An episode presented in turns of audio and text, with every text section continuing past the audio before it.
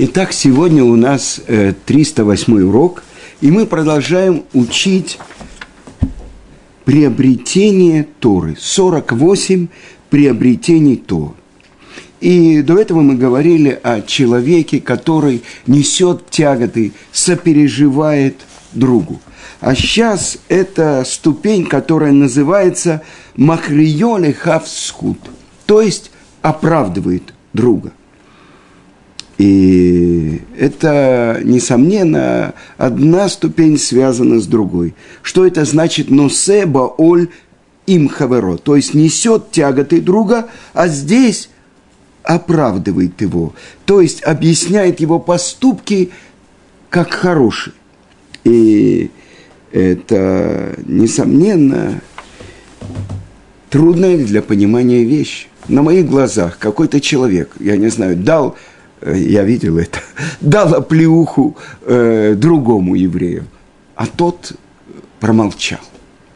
И я это видел, это было в Пуримскую ночь, когда после поста Магеллат Эстер и чтение свитка э, многие дети в Израиле э, стреляют из разных э, э, пистолетов э, и делаю всякие глупости. И я вижу, как один человек, как бы э, подпрыгнув, дает удар по лицу другому еврею. То есть кто-то поднимает руку на другого еврея, он называется злодей, а тот так держит свою э, голову и ничего ему не отвечает. И я обратился к этому человека, который получил удар и спросил, что произошло. А он сказал, что моя жена беременна, и она слушала чтение Могила, а там эти дети, и вот особенно сын этого, э, стрелял в э, эти пугачи. И я очень боялся, что что-то будет э, с моей женой, и я забрал у него, и, может быть, дал ему подзатыльник. Он позвал своего отца, и, видно, он сказал отцу, что его избили. И вот этот отец... Э, решил э, добиться справедливости и ударил второго этого еврея. Он нарушил все законы. И я видел, как один человек пошел к нему и говорил с ним, и сказал, что, конечно, это пост, и, конечно, это очень трудное испытание, когда дети э, не всегда ведут себя правильно. И, конечно, никто не имеет права воспитывать другого ребенка. Но тот человек, который получил удар по лицу, он так переживает. И, и, может быть, у тебя нет его телефона, так вот его телефон. И, в общем-то, этот человек попросил прощения – потому что он не сдержался после поста, я был взвинчен, и дети так плохо себя вели, и прибегает мой сын в, слеза, в слезах его избили. То есть оправдывать, и это то, что постановил э, Хофицкайм. Если человек, который брат мне по исполнению заповедей, который ведет себя и старается вести себя по еврейскому закону. И даже если он спотыкается, я должен попытаться оправдать его поступки, найти хорошую сторону. И это, конечно, тяжелая вещь. И я знаю, э, много есть э, возможностей, чтобы оправдать другого еврея. Но кто может это сделать? Только тот, кто сам достиг цельности. Или хорошо и каждый день учит законы Лашона и знает, что прежде всего он должен попытаться найти хорошее – в том, что делает другой еврей.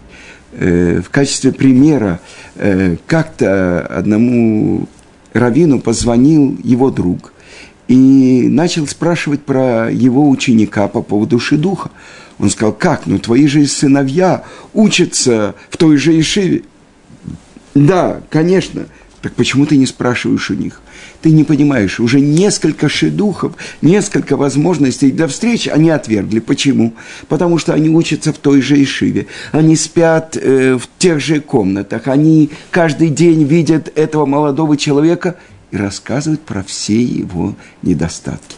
А ты немножко со стороны, поэтому я хочу услышать от тебя. То есть излишняя близость, она может помешать правильно увидеть. Ведь на самом деле э, нет такого человека, который был уже абсолютным праведником.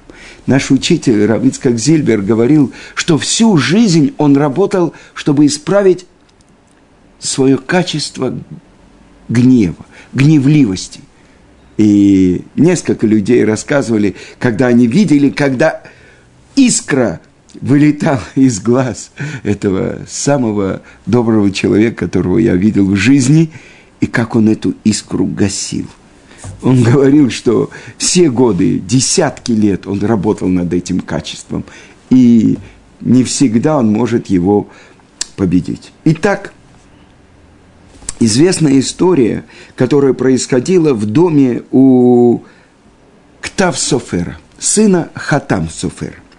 Собрались видные раввины, э, и это было очень важное собрание. Вынесены были решения по поводу э, жизни общин, и устроен был э, э, трапеза. И вот Ктав Софер – э, достает монету, серебряную монету, и говорит, что это всего таких монет есть несколько во всем мире, и он э, хочет показать им, это монета периода второго храма.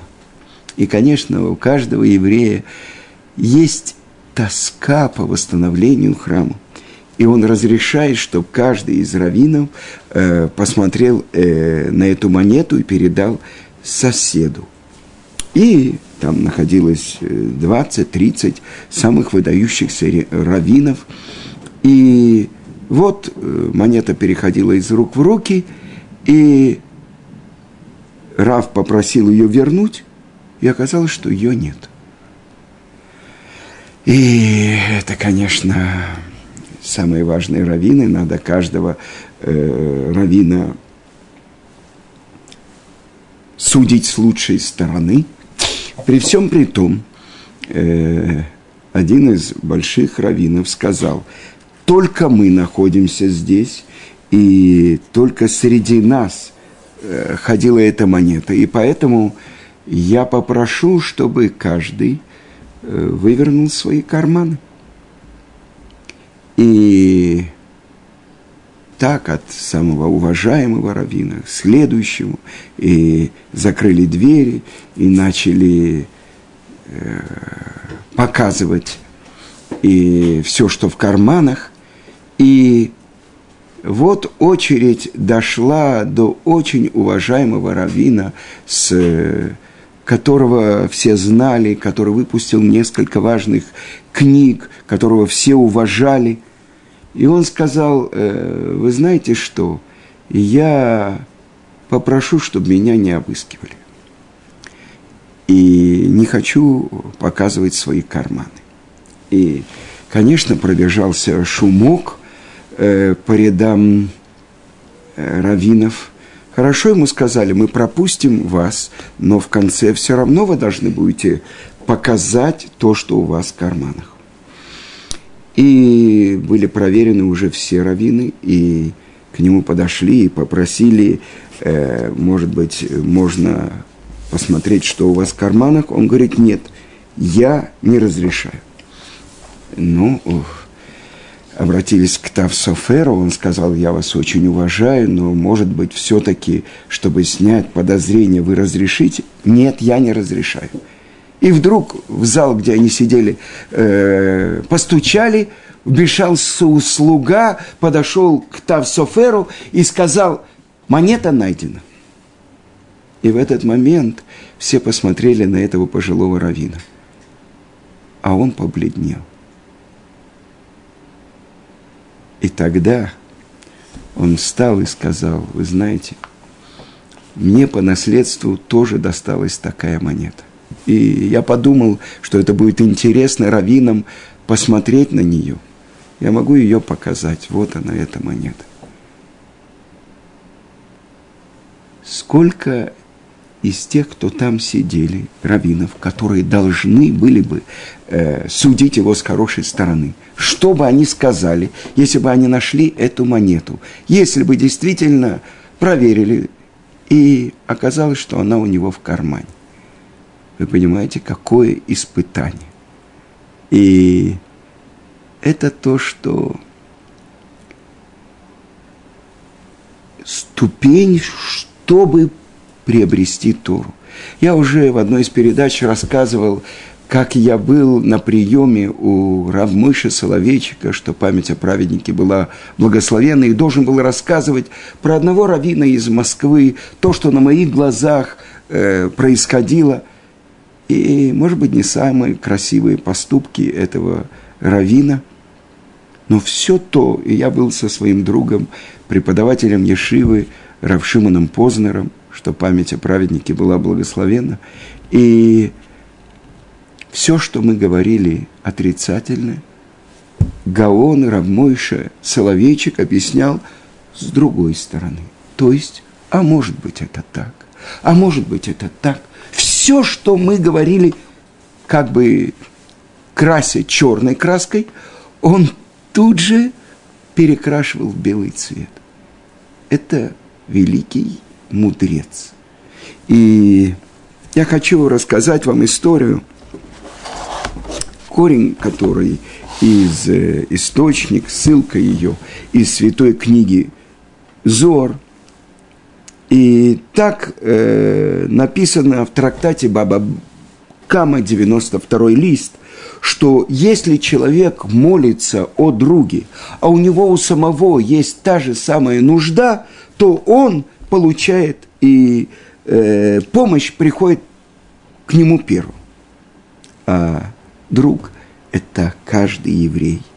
И также можно сказать и про Творца, ведь он называется нами, аха, он нас называет Ахай Уреай, мои братья и близкие. И вот такую притчу приводит книга Нутрей Амин. Король восседал на троне, окруженный дворцовой роскошью, и толпа слуг готова была мгновенно исполнить любое его распоряжение. Его поданные любили его всем сердцем, и он жил в мире со всеми своими соседями. Казалось бы, он получает благословение во всем. Все, что может пожелать э, другой царь или просто человек. Но несмотря на это, его сердце неизменно терзало печаль. Почему? Все его устремления были направлены к его единственному сыну, его наследнику, принцу. Но этот принц причинил столько горя своему отцу. Еще в юности он бунтовал против отца, восставал против его власти, нарушал все законы, которые установлены в королевстве. И в течение длительного времени отец пытался закрывать глаза на поведение сына. Но однажды у него не осталось другого выхода, как выгнать его из дворца. Король был абсолютно уверен, что он делает это для добра своего сына. Он должен получить урок раз и навсегда, думал король. Может быть, когда он окажется один, без слуг, э, которые выполняют каждую его прихоть, может, он придет в себя и одумается. Может быть, почувствовав на своей собственной шкуре горечь изгнания, он раскается и вернется. Но это не произошло. Сбунтовавшийся сын ушел из отцовского дворца, не оглядываясь назад. Он переходил из местечка в местечко, из деревни в деревню, из города в город, пока один добрый человек не оставил его в своем доме. Постепенно принц научился у этого гостеприимного хозяина его ремеслу. Шли годы. Принц привык к полной забот жизни ремесленника и уже почти забыл свое прошлое. Дворец отца и самого короля. Но отец его не забывал. Его мучила тоска по сыну, и он не терял надежды на его возвращение. Однажды король направил тайных соглядатаев, чтобы те проследили за принцем. С душевной болью он воспринял весть о том, что его наследник живет в семье бедного ремесленника и выполняет работу как один из его работников. Что же мне делать, чтобы возвратить его? Вновь и вновь размышлял король, вышагивая по своему дворцу бессонными ночами. Он отбрасывал одну идею за другой и, наконец, не видя иной возможности, приказал стражникам заключить в темницу того ремесленника, в доме которого поселился принц. Король был уверен, что теперь нужда заставит принца быстро возвратиться в отцовский дом. Сперва казалось, что его уловка удалась. В королевский дворец пришло от принца. Главный распорядитель положил этот конверт на золотой поднос и передал его королю. Дрожащими руками, волнуясь, король развернул письмо, мысленно представляя, что его долгожданный сын подходит к воротам дворца, горячо, горячо раскаиваясь во всех своих прошлых преступлениях. Но его радость продолжалась недолго. Письмо было коротким.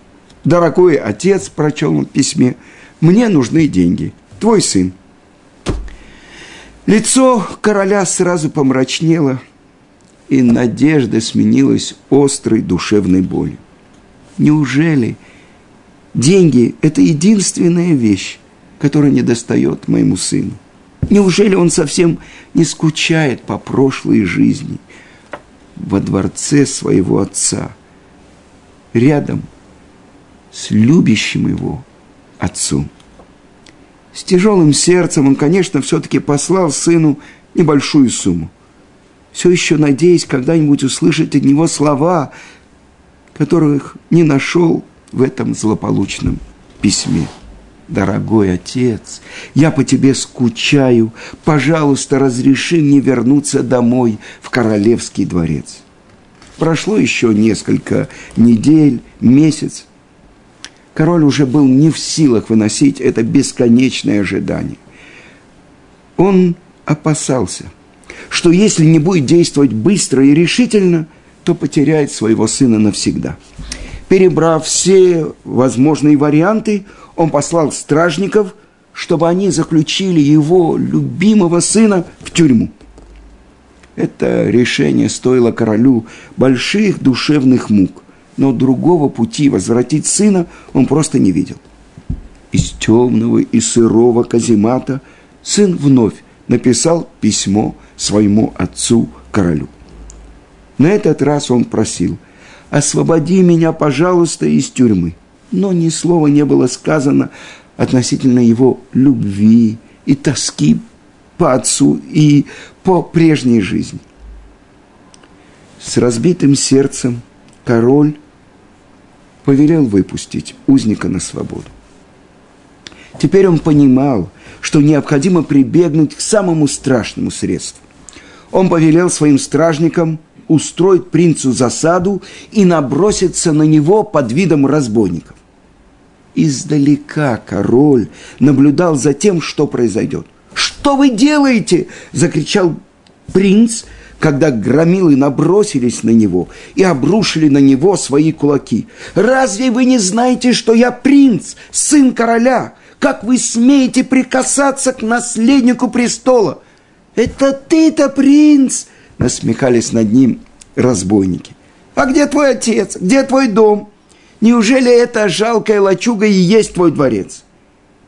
И внезапно в памяти принца всплыл забытый образ дворца. Под тяжелыми удалами, ударами громил он вспомнил своего отца, который в детстве и юности всегда был ему защитой. Ему стало ясно, как много он потерял.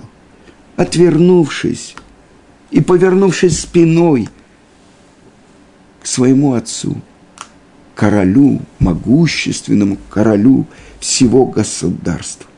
Отец! Вырвался крик из глубины его истрадавшей души. Возврати меня домой. Мне так тебя не хватает. Наконец-то король услышал слова, которых так долго ждал. Все прегрешения и бунтарские поступки принца были немедленно прощены. Король бросился к своему сыну, обнял его, прижал его к своему сердцу. «Мой любимый сын, как я мечтал услышать эти слова из твоих уст!» «Конечно, я разрешаю тебе вернуться домой».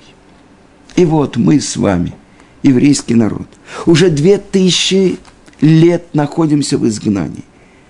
Долгие годы скитаний стерли в нашей памяти, из какого возвышенного источника мы происходим.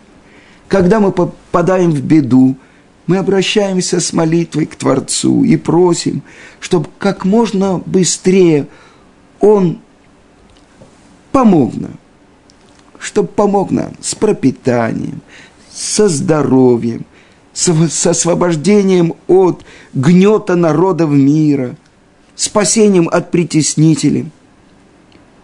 Но мы забываем, что все эти беды и несчастья – лишь слуги и посланники царя всех царей, владыки Вселенной, который пребывает в скорби и ждет, когда же мы к нему возвратимся.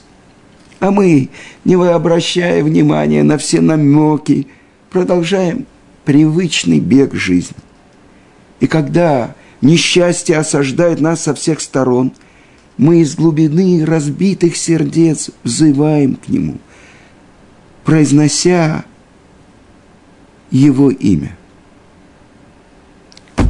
И то же самое, когда мы смотрим, как другие евреи, сыновья того же самого царя всех царей.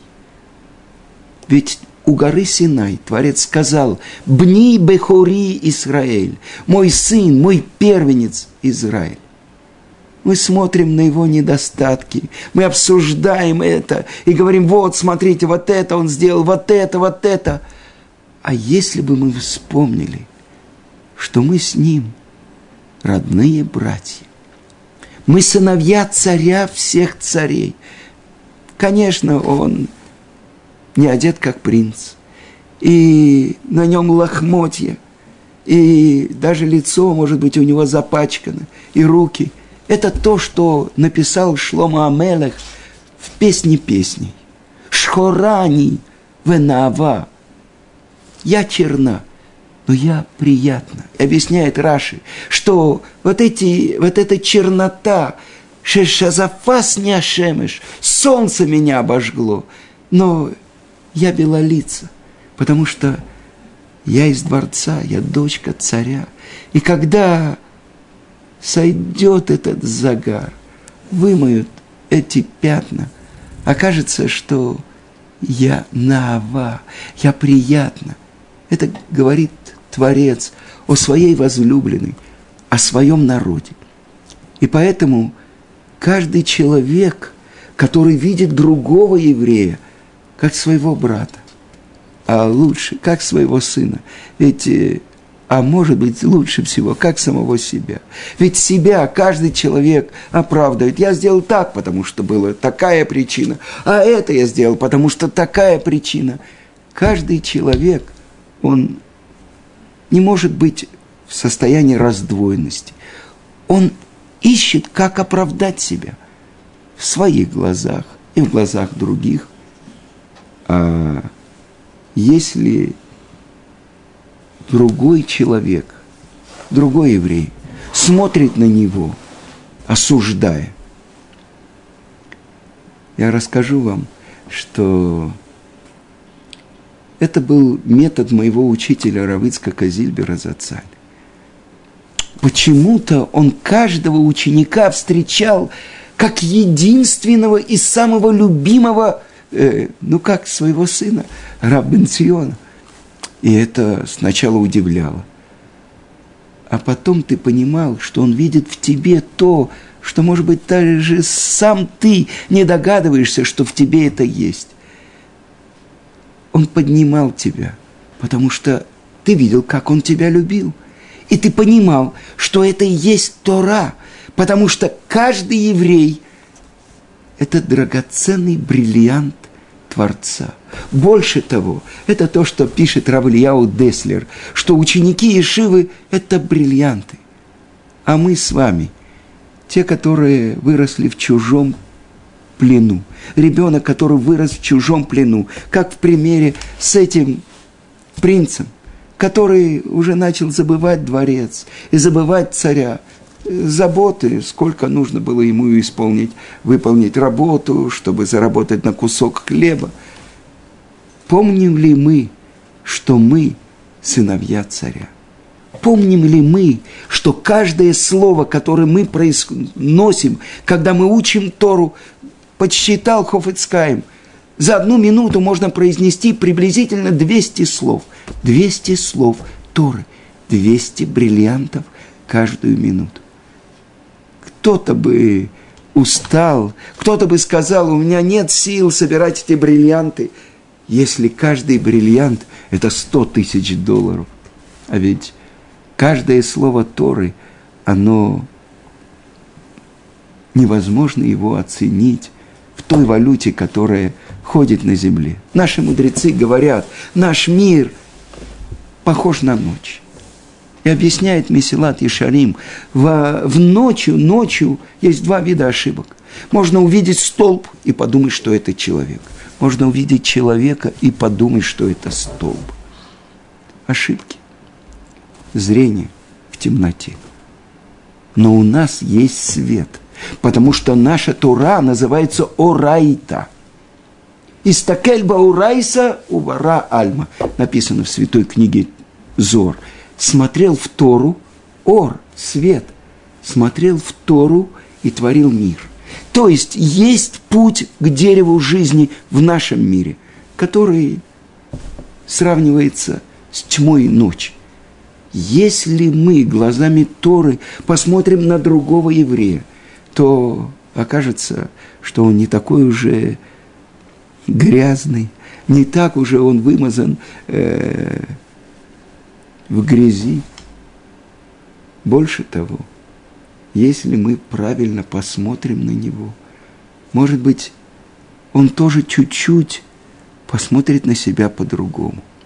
Одна из самых главных наших ошибок, что мы думаем, ну кто мы такие – что мы делаем здесь? Ну, сказал что-то, не сказал что-то, поучил что-то, не поучил что-то. А ведь если мы вспомним, что мы царские дети, и каждый другой еврей, он мой брат. Самые большие еврейские мудрецы, они плакали – когда видели беды других евреев. Очень трудно оправдывать другого еврея, потому что все его недостатки на лицо. Себя мы, конечно, оправдываем. И это то, что учит Тора, и это то, что видел, как делал мой учитель Равыцкак Зильбер. Другого по отношению к другому – ты должен быть самым большим адвокатом. По отношению к себе ты должен быть как судья. А обычно все перепутано. То, что по отношению к другим я прокурор, а по отношению к себе я самый большой, дорогостоящий адвокат. Как научиться этому? Это путь приобретения Торы. Как сделать так, чтобы я видел в другом и оправдывал другого, а не судил по поверхностному взгляду. И тогда сказано, что если я, как я веду себя по отношению к другому еврею, так Творец ведет себя по отношению ко мне. Мера за меру. Меда кинегет меда.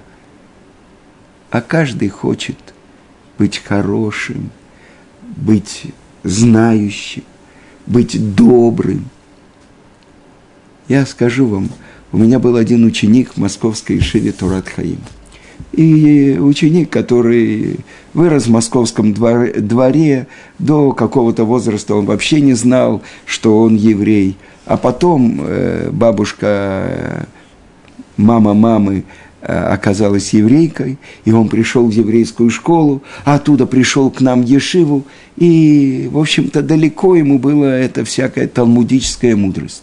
И вот как-то на одном уроке Равин спросил, а вот как на сленге, современном сленге, э, будет такое-то понятие? И он сказал, и Рав ему сказал, молодец! С этого момента что-то перевернулось у него в сердце. Он мне рассказывал, в Америке он преподает Талмуд, вот с этого момента, как тот Рав сказал ему, молодец. Каждый из нас хочет, чтобы нам говорили, что мы молодцы. Потому что это открывает те кладовые, которые, может быть, спрятаны в сердце у каждого из нас. Но как поднять себя, как измениться. И это то, что может сделать добрый взгляд другого еврея осуждать так легко. Ведь э, нет совершенно цельных людей, без недостатков. И на солнце есть пятна. А что сказать про нас с вами? Несомненно, каждый знает про свои не очень хорошие стороны и качества характера. И вот, когда другой еврей видит в тебе – хорошее, оправдывает тебя, тогда и сам человек, может быть, поднимается на цыпочки, он растет. А это самая удивительная вещь, самое главное чудо нашего времени. Когда приходит человек, ну, казалось бы, ну, настолько далекий от Торы, и начинает делать свои шаги – и вдруг вы видите, как меняется его лицо, как изменяются его поступки. Он впускает в себя Тору, он внутри самого себя поднимается на новый этаж. Сказали, что этот человек будет учиться в Ешиве, учить Тору, я бы сказал, э, знаете что, проверьте, какая у вас температура. А я вижу его, он учится в одной из лучших ешив Израиля – тот, кто, может быть, ну, в России работал бы в овощном магазине грузчиком и каждый день выпивал бы бутылку водки.